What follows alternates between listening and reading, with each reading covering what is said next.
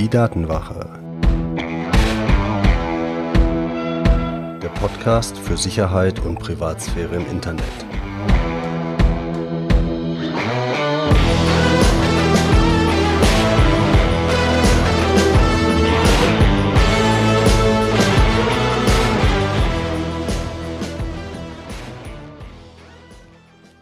Hallo und herzlich willkommen zu einer neuen Folge der Datenwache. Ich bin Mitch und unser Thema heute ist das Tor-Netzwerk.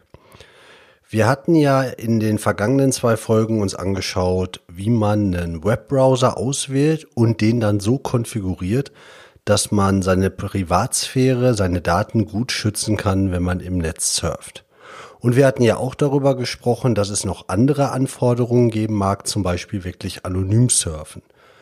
Und um den Unterschied hier nochmal so ein bisschen äh, zu erläutern, für mich ist dieses Anonyme tatsächlich die Idee, dass niemand mitkriegen soll, was ich im Netz tue. Also wenn ich auf eine Nachrichtenseite gehe, lese da einen Artikel und ich möchte dabei anonym bleiben, dann soll der Betreiber der Nachrichtenseite nicht die Möglichkeit haben zu erfahren, dass ich derjenige war oder dass meine IP-Adresse es war, die diese Nachrichtenseite aufgerufen hat.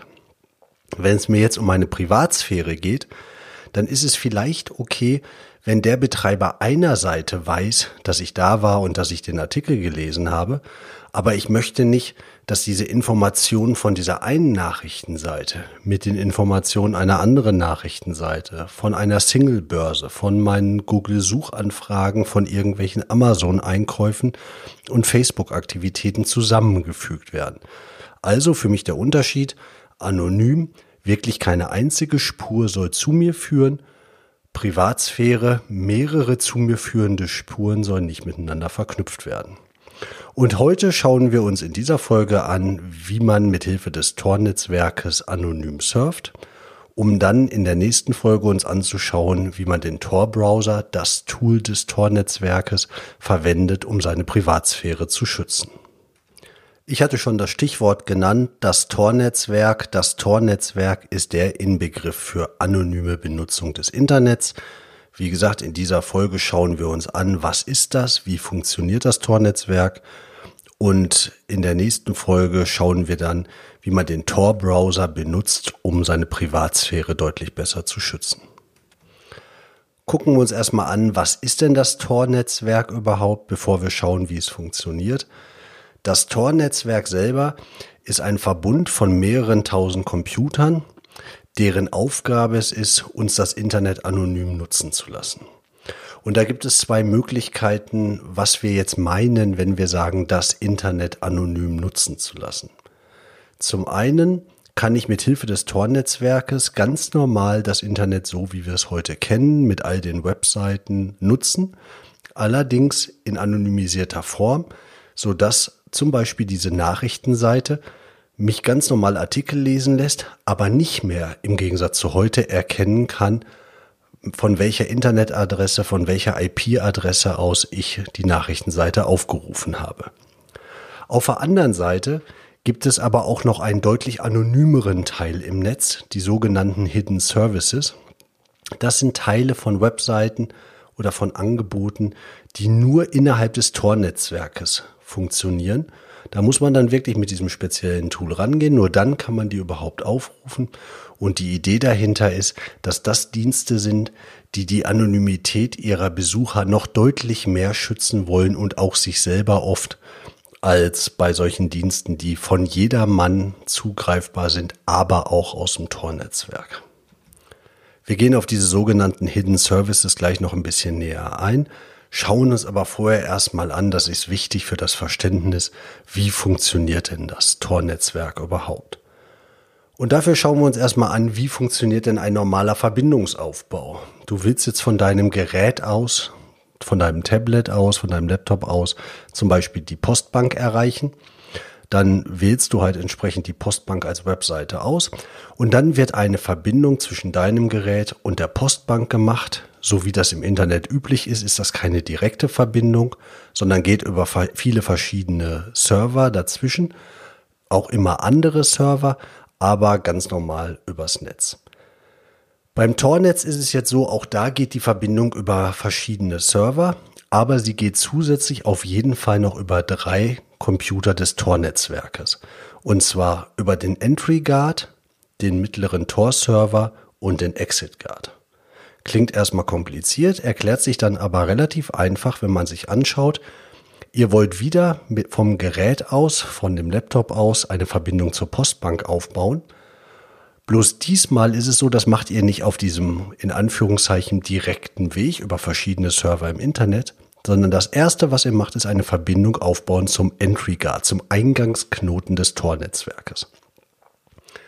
Dieser Eingangsknoten baut jetzt eine Verbindung auf zu einem mittleren Tor-Server. Und dieser mittlere Tor-Server baut eine Verbindung auf zum Exit-Node, zum Ausgangsknoten des Tor-Netzwerkes. Und von diesem Ausgangsknoten geht die Verbindung übers Internet weiter zu der Postbank, zu dem Server, zu dem ihr wollt. Das heißt, wenn ihr jetzt eine Webseite anfordert, ihr wollt eine Verbindung zu dieser Postbank machen, ihr kontaktiert den Entry Guard, der kontaktiert den mittleren Server, der kontaktiert den Exit Node und der Exit Node äh, kontaktiert das Ziel. Und warum ist das so? Weil nämlich jetzt was ganz Faszinierendes passiert. Durch Verschlüsselung ist halt entsprechend jetzt sichergestellt, dass jeder Rechner immer nur seinen Vorgänger und seinen Nachfolger kennt, aber nie alle.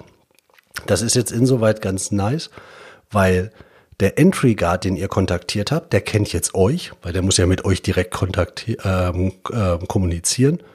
Und der kennt den mittleren Tor-Server. Der weiß aber nicht, welcher Exit-Node verwendet wird. Und der weiß vor allen Dingen nicht, zu welchem Ziel ihr wollt. Der mittlere Tor-Server, der kennt jetzt den Entry Guard und der kennt auch den Exit Node, aber der weiß nicht, wer ihr seid und der weiß nicht, wo ihr hin wollt. Und der Exit Node, der kennt zwar den mittleren Tor-Server, von dem ja die Kommunikation kommt, und der weiß auch, an welches Ziel das geht, der weiß aber nicht, wer ihr seid, und der weiß nicht, über welchen Entry Guard ihr gekommen seid. Das heißt, jeder einzelne dieser Server kennt zwar den davor und den dahinter, aber nie alle. Und das hat halt einfach den Charme, dass das Netz unheimlich sicher ist und eine hohe Anonymität bietet und ihr trotzdem darüber aber ganz normal die, ähm, die Dienste des Internets nutzen könnt. Und wenn jetzt dieser Exit Node halt nicht zu einer ähm, Kommunikation irgendwo im freien Internet verwendet wird, sondern jetzt ein Dienst angeboten und genutzt wird innerhalb dieses Tor-Netzwerkes, dann redet man von einem Hidden Service und durch Verschlüsselung ist das dann halt wirklich eine besonders sichere Sache und da gibt es dann halt auch einen guten Nutzen für. Also Viele Webseiten, seriöse Webseiten bieten sowohl normale Internetdienste an, wie zum Beispiel die New York Times, aber die bieten auch einen Hidden Service an, einfach um einen besonders gut geschützten äh, Zugriff auf ihre Webseite zu erlauben für Leute, die zum Beispiel in ihrem Land nicht ausländische Medien konsumieren dürften. Aber auch Whistleblower-Plattformen, wie zum Beispiel von dem IT-Verlag Heise, der Tippgeber, eine Plattform, wo Whistleblower halt Informationen hingeben können, liegt im Tornetz als Hidden Service, genau um diese Privatsphäre, um diese Anonymität dieser Tippgeber, dieser Whistleblower halt entsprechend zu wahren. Ihr findet auch DuckDuckGo und MetaGear als Suchmaschinen, könnt ihr nochmal in Folge 8 schauen, wenn euch das interessiert findet ihr auch im Tor-Netzwerk als Hidden Services und auch viele andere Sachen und auch viel unseriösen Kram. Nichtsdestotrotz, das hat alles immer seine helle und seine dunkle Seite, aber wie gesagt, Hidden Services oft zum deutlich besseren Schutz der Privatsphäre noch. Und jetzt ist natürlich die Frage, ist es in dem Moment, wo man dann im Tor-Netzwerk unterwegs ist mit einem Tor-Browser, ist man dann komplett anonym? Und so einfach ist es halt leider nicht es ist sehr schwierig, im Internet keine Spuren zu hinterlassen, die zu einem führen. Und was gemacht wird, ist halt Geheimdienste beziehungsweise staatliche Organe nutzen zum Beispiel Sicherheitslücken in Webbrowsern aus. Da gibt es Beispiele aus der Vergangenheit, wo halt Sicherheitslücken ausgenutzt wurden, um Leute zu de-anonymisieren. Kinderpornografie oder wirklich schwere Verbrechen sind dann typischerweise ein Beispiel. Aber auch wenn ein Angreifer auf eure Privatsphäre, auf eure Anonymität in der Lage ist, wirklich ganz große Teile des Internets zu kontrollieren, alle Entry Nodes, alle Exit Nodes, dann ist die Chance, dass eure Identität ähm, geheim bleibt, vermutlich recht gering. Dann gibt es natürlich noch die Möglichkeit, ihr könnt selber Fehler machen. Wenn ihr jetzt lustig da mit Tor unterwegs seid und euch dann mit eurem klaren Namen bei der Postbank, bei Facebook und sonst wo anmeldet, dann werdet ihr wohl nicht lange anonym geblieben sein, sondern da gehört natürlich auch ein bisschen ähm, ja das Operationelle hinzu, dass ihr tatsächlich vermeidet, Spuren von euch preiszugeben. Und auch manche Applikationen wie zum Beispiel BitTorrent sind jetzt nicht besonders zu empfehlen, wenn man versucht, anonym zu bleiben, weil da ganz gerne mal die IP-Adresse dann halt bekannt wird. Ihr merkt, dieses Tornetz, das hat seine Vorteile, was Anonymität angeht. Dementsprechend gibt es auch viele Leute, die das halt entsprechend nutzen wollen und die sich dafür interessieren. Und ein Beispiel hatte ich schon angesprochen, Whistleblower. Leute, die Informationen preisgeben wollen, und die aber um jeden Preis vermeiden müssen, dass ihre Identität bekannt wird. Edward Snowden ist ein gutes Beispiel dafür. Leute, bei denen es wirklich um Leben und Tod geht, dass sie anonym bleiben, benutzen das Internet. Regimekritiker geht so in dieselbe Schiene. Menschen, die zum Beispiel eine Zensur umgehen wollen. Wenn du in einem Land bist, wo du keine ausländischen Medien konsumieren kannst, dann sind VPNs, die wir ja schon besprochen hatten, eine Möglichkeit, aber deutlich besser ist, wenn du über Tor gehst und tatsächlich deine Identität ähm, nicht nur verschleiert wird, sondern du wirklich anonym bist. Und damit kannst du zum Beispiel dann auf die New York Times als Hidden Service gehen oder du kannst die Wikipedia benutzen oder Suchmaschinen. Klar, auch Kriminelle nutzen sowas natürlich. Wo Licht ist, ist auch Schatten. Man muss aber auch ganz klar sagen, nicht alles das, was man da irgendwie beim eBay für Auftragskiller und ähnliche Sachen sieht, nicht alles das ist wirklich echt. Aber es gibt mit Sicherheit mehr als genug kriminelle Aktivitäten im Netz, also Drogenplattformen, gehackte Accounts. Solche Sachen gehen da natürlich ganz, ganz gerne im Darknet über den Tisch. Und dann benutzen das natürlich noch so Leute wie du und ich, die einfach unsere Privatsphäre irgendwie besser schützen wollen. Das ist ja der Inhalt äh, der Folge in zwei Wochen, wo es dann darum geht, wie du den Tor-Browser richtig konfigurierst. Wenn du das ähm, nicht verpassen möchtest und auch sonst noch irgendwie Tipps kriegen möchtest, wie du deine Daten besser schützt und deine Privatsphäre gut bewahren kannst, dann trag dich für den Newsletter der Datenwache ein unter www.datenwache.de slash newsletter. Und ansonsten mein Tipp ganz klar, lad dir mal den Tor-Browser von der Webseite runter. Ich habe die Links bei mir in den Show Notes ähm, angegeben. Und dann probier es einfach mal aus. Surf damit mal ganz normal im Netz. Das geht manchmal ein bisschen langsamer, weil es halt entsprechend durch dieses Tornetz durch muss. Aber ist absolut benutzbar.